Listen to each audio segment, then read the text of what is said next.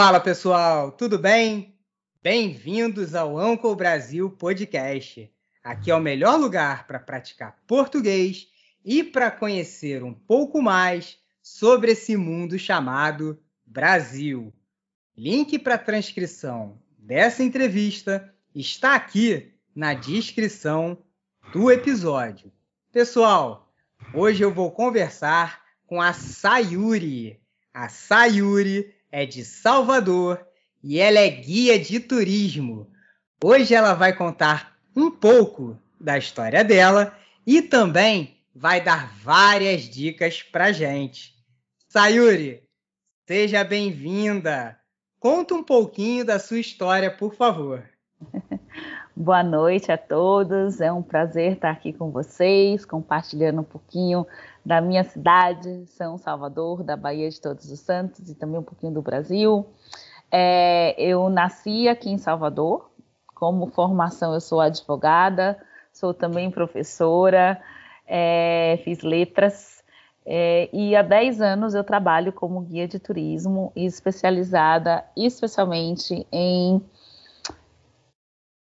cultura e afroturismo, né? Então eu ofereço experiências gastronômicas, antropológicas dentro da cidade de Salvador para as pessoas que querem visualizar uma Salvador negra, uma Salvador, né, que é uma Salvador que é o berço da cultura afro-brasileira é, que a gente tem no Brasil. Legal. Você disse então que você é advogada e você também se formou em letras. E hoje em dia você trabalha com turismo. Você é guia de turismo em Salvador. Como que foi essa mudança? De onde surgiu esse interesse, esse desejo por trabalhar como guia de turismo? Bem, na verdade, eu sempre tive interesse em ter uma guest house, ter uma pousada pequenininha, mesmo trabalhando como advogada. Sempre foi o meu sonho juntar dinheiro e um dia, na minha aposentadoria, uhum. ao invés de me aposentar, eu teria uma, uma casa que eu receberia as pessoas. Sempre foi algo muito forte na minha cabeça. Quando eu saí do meu último emprego como advogada, eu tinha já decidido que eu ia passar um ano viajando. Eu passei um ano na Europa viajando. Legal. Morei na Espanha, morei na Inglaterra, visitei alguns países. Quando eu voltei para o Brasil, é, aconteceram algumas coisas e também questões pessoais que me fizeram decidir que, já que eu estou há um ano sem trabalhar, vou ficar dois. Voltei para a Bahia, é, morei em Morro de São Paulo, que é uma ilha é, que é a chamada Ibiza do Brasil. Inclusive, agora no final do ano acontece o maior festival é, de música eletrônica chamado Universo Paralelo. Está começando agora na virada do ano, a cada dois anos, é mais ou menos nessa área.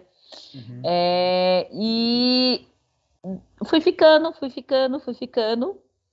Tentei voltar para Salvador em 2009.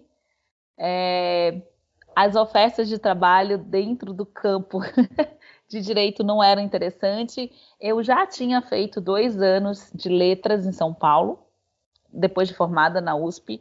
Fiz de novo vestibular, entrei em letras na UFBA e aí eu fiquei em paralelo trabalhando com turismo. Fui coordenadora do Comida de Boteco, que é o maior concurso gastronômico do Brasil, que elege a melhor comida de boteco, que são os bares que a gente tem, são aqueles bares mais familiares, populares com comida de raiz, que a gente fala que é culinária de raiz, aquela culinária que não é uma culinária gourmetizada, né? São realmente as culinárias do país inteiro.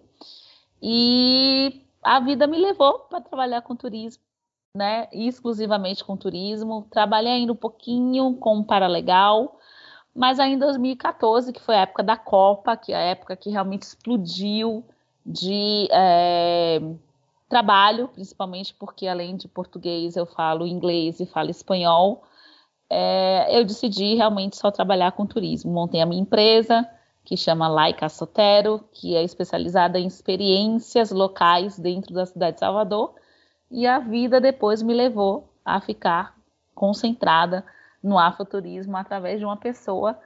O nome deles é Carlos, é um guia já falecido, mas ele praticamente me introduziu ao afroturismo e hoje eu posso dizer que 70% dos meus tours são ligados ao afroturismo. Eu faço pedagógico, eu faço terceira idade, né? É, faço inclusive tours para escolas de línguas que às vezes me contratam para fazer tours com os alunos, mas eu, eu posso dizer que 70% é, são roteiros ligados à história negra do Brasil. Que interessante, interessante a sua história. E como que esses turistas chegam até você? Sabe aquela coisa de quem trabalha bem é, é recompensado, né? Uhum. Assim, da mesma maneira que vocês estão estudando português, se você quiser aprender português do Minas, acho que vai dar um pouquinho de trabalho, mas se você se esforçar, né, e estudar realmente o português, ele vai vir para sua cabeça, a mesma coisa. Eu acho que a qualidade do meu trabalho faz com que eu receba muitas indicações. Legal. É, eu participo de algumas plataformas de é, de turismo, né? Algum, alguns marketplaces que, obviamente, vendem o meu trabalho, mas eu posso dizer que mais de 50% do meu trabalho hoje é através de indicação, também através de roteiros de walking tours, né? Eu faço walking tours, existem walking tours aqui em Salvador, duas vezes por semana, uma vez por semana, eu faço esse walking tour aqui, que é o que eu mais gosto de fazer. É o roteiro que eu mais gosto de fazer na cidade, é o roteiro caminhando realmente pelas ruas do centro histórico, que é patrimônio da humanidade da primeira capital do Brasil. Que legal. Quem visita mais Salvador? Estrangeiros ou brasileiros? O que, que você acha? Eu diria que Salvador tem uma grande potência para ser talvez uma das cidades mais visitadas por estrangeiros no país, mas hoje a maioria dos visitantes é brasileiro. Salvador tem é, uma deficiência de aeroportos, né? Nós só temos hoje dois voos diretos do exterior, que é a uhum. TAP e a Europa, até onde eu sei, somente estão esses dois voos. É, e aí dificulta bastante né, a chegada de um estrangeiro, os voos dentro do Brasil eles se tornaram muito caros, então eu recebo várias mensagens de pessoas que querem vir para Salvador, mas não conseguem achar passagem, a passagem é muito cara. Se a gente tivesse uma malha né, ferroviária, ou seja, se a gente tivesse ferrovias dentro do Brasil e um sistema de transporte é, mais desenvolvido, melhor, eu acho que facilitaria muito. Porque, na verdade, o Brasil é um continente. Se você planeja vir para o Brasil ficar uma semana, você não vai conhecer o Brasil, você vai conhecer uhum. duas cidades, três cidades.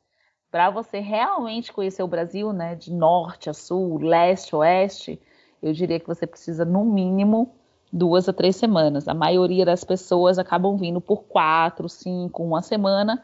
Aí eles fazem aquele clássico brasileiro: Amazonas, Rio de Janeiro, ou Foz, ou somente Rio de Janeiro e Foz do Iguaçu. Essa é a rota mais conhecida pelos estrangeiros. Mas nós recebemos, hoje eu fiz um tour, hoje eu fiz um walking tour com 10 pessoas, eram estrangeiras. Legal. Né? É. Eu espero que essa entrevista, eu espero que esse, que esse podcast ajude a mudar um pouquinho esse cenário, porque as pessoas que estão ouvindo, eu espero que elas se interessem e que venham aqui para Salvador também, uhum. que é uma cidade maravilhosa. Eu estou aqui há um mês e eu estou adorando. Deixa eu te fazer uma pergunta para as pessoas que estão ouvindo essa entrevista. Quais lugares você recomendaria aqui em Salvador para eles visitarem? Dá algumas dicas para gente, por favor. Número um, se você só tem 24 horas em Salvador, né? Eu acho que isso ajuda bastante a pessoa, né? Se você só tem um ou dois dias na cidade. 100% recomendo visitar o Centro Histórico de Salvador. Essa semana eu fiz um tour com uma estrangeira do Benin, que mora realmente em Cotonou, no Benin, e um nigeriano, que mora nos Estados Unidos e eles dois ficaram extremamente impressionados com a qualidade né, dos nossos monumentos históricos e a ancestralidade que eles encontraram dentro da cidade de Salvador. Ou seja, um africano da costa ocidental se identificar com a cidade é algo muito forte, né? Uhum. Algo que a gente tem muito orgulho. Então eu diria que se você tem 24 horas, você venha para Salvador. Muita gente vem para Bahia e usa Salvador como um local para ficar um ou dois dias, porque as pessoas vão para Chapada Diamantina, que é o melhor trekking do Brasil, vão para Morro de São Paulo, que é a ilha que eu já comentei. Algumas pessoas gostam de resorts, né? Por que não? Uhum. Ficar 24 horas comendo e bebendo sem parar. Aí você tem no litoral norte, que tem os resorts da Praia do Poste. Para quem gosta de surf, tem o litoral sul, que aí você vai para Itacaré, Barra Grande. A Bahia tem mil quilômetros de praia. Então, eu diria que o centro histórico de Salvador, com certeza, Uhum. As praias de Salvador, dentro da cidade de Salvador, nós temos 40 quilômetros de praia, 11 fortes, são fortes históricos é, do período colonial. E eu acho que eu também é, colocaria para você aproveitar um pouquinho da gastronomia da cidade. Salvador tem uma gastronomia muito forte. Caso vocês conheçam algum brasileiro, fala assim: ouvi um podcast de uma baiana e ela me falou de uma comida na hora o seu amigo vai falar muqueca e acarajé, porque são as duas comidas que são é, comidas, como eu diria, que representam né, a história e a cultura de Salvador. Todo mundo no Brasil, 200 milhões de habitantes que nós temos no Brasil, todo mundo sabe o que é um acarajé e todo mundo sabe o que é uma muqueca. Talvez a pessoa nunca tenha experimentado a comida, mas todo mundo sabe o que é por conta dos livros de Jorge Amado, que é o nosso maior escritor, né, traduzido e publicado em mais de 40 países, por conta da questão das novelas. Caso vocês assistam novelas, tem várias novelas que são novelas aqui é, na Bahia, né, que são ambientadas aqui na Bahia.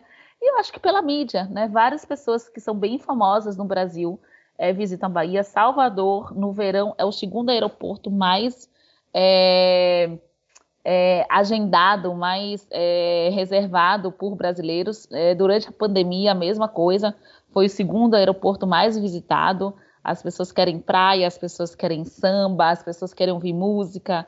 Salvador é patrimônio da humanidade e é também cidade criativa da música. Temos problemas, como todos os lugares, mas eu acho que, de uma forma geral, Salvador é um destino para ser visitado. Concordo. Sayuri, Deixe o seu recado final para gente e também deixe as suas mídias quando o pessoal quiser vir para Salvador, como eles podem fazer para te encontrar e reservar um passeio com você. Tá. Eu vou dar uma dica. Se você souber escrever meu nome, que é S-A-Y-U-R-I, que significa pequeno lírio em japonês, eu sou também, né, é, afrodescendente asiática, metade da minha família é japonesa. Nós temos a maior é, é, colônia de japoneses. Se você colocar Sayuri, guia de turismo no Google, eu sou a número um. Legal. Só tem uma Sayuri Guia de Turismo Brasil. Então é muito fácil me encontrar, mas se não, você pode me seguir no Facebook, é o meu nome, Sayuri, S-A-Y-R-I, Koshima, K-O-S-H-I-M-A, que também é meu Instagram, Sayuri Koshima, underline, Bahia Tour Guide. Estou esperando vocês aqui na Bahia. Se você não quiser fazer um tour comigo, não tem problema, entre em contato comigo. A gente pode comer um acarajé, pode ver o pôr do sol, né? A gente pode fazer várias coisas. Eu também posso ser encontrada em roteiros virtuais. Eu faço roteiros virtuais aqui na Bahia. Então, caso você não venha para a Bahia, mas você quer ver um pouco da Bahia, é só me procurar que você vai achar uma maneira de me ver. Legal, Sayuri. Muito obrigado. É isso, pessoal. Esse foi o episódio de hoje. Espero que tenham gostado não se esqueçam de compartilhar esse episódio com alguém que quer estudar português ou com alguém que também seja apaixonado pela cultura brasileira. Até a próxima! Valeu!